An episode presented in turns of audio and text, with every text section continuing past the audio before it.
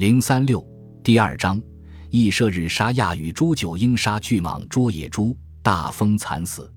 桑林这地方古书无考，不知道在哪里。据说后来遭了七年旱灾的成汤也曾经在这地方倒过雨。那么想来，应该不出中原的范围了。大野猪即所谓风息，是有着长牙、利爪、力气赛过牛的猛兽。它不但毁坏田里的禾稼，还吃家畜和人。附近一带的人民都很遭他的殃，提起他没有不痛恨的。如今羿一来，野猪就只好遭羿的殃了。羿的神箭哪里是野猪所能当的？羿连发几箭都射在野猪的腿上，教这蠢东西死不了而又逃不脱，结果被羿生擒活捉，人民皆大欢喜。羿为人民除了七桩大害，天下的人民都感念他的功德。想来，到处定然传扬着关于他的颂歌。羿在人民的心目里准是最大的英雄。尧不用说，自然也是万分感激羿的。而羿呢，觉得自己还没有辜负天帝的伟命，也兴奋而且快乐。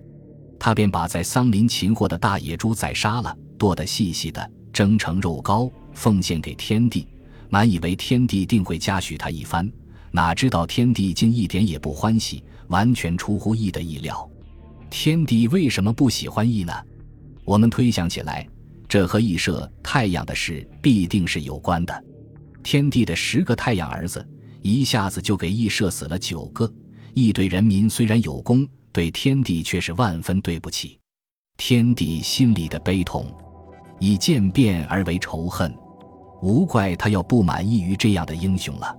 古书上关于羿这以后的事，留下一大段空白。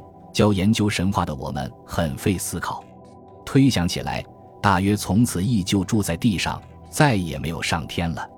也许正因为他射太阳的过失，天地革除了他的神迹，而且和他一同下凡的他的七嫦娥，当然也会连带受累，而再被开革神迹之列。所以这以后关于羿的故事就比较带着人话的气味了。羿和他妻子嫦娥的感情，根据以后的事实推断。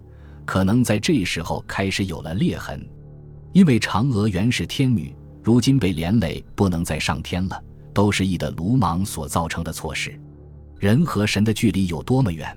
从神仙降落而为凡人，这巨大的遗憾将如何填补？嫦娥的妇人的狭隘心胸哪里容得下这么多的悲愁和烦恼？羿被时常抱怨和责怪，我们想会是很自然的了。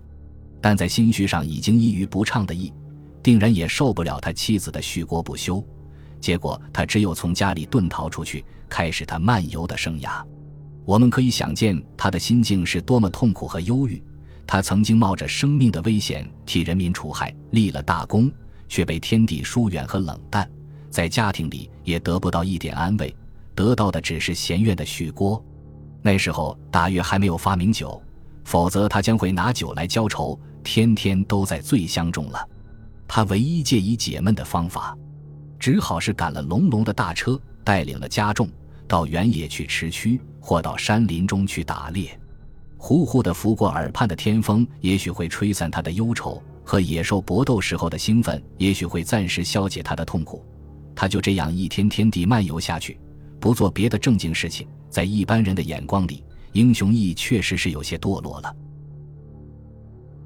本集播放完毕。感谢您的收听，喜欢请订阅加关注，主页有更多精彩内容。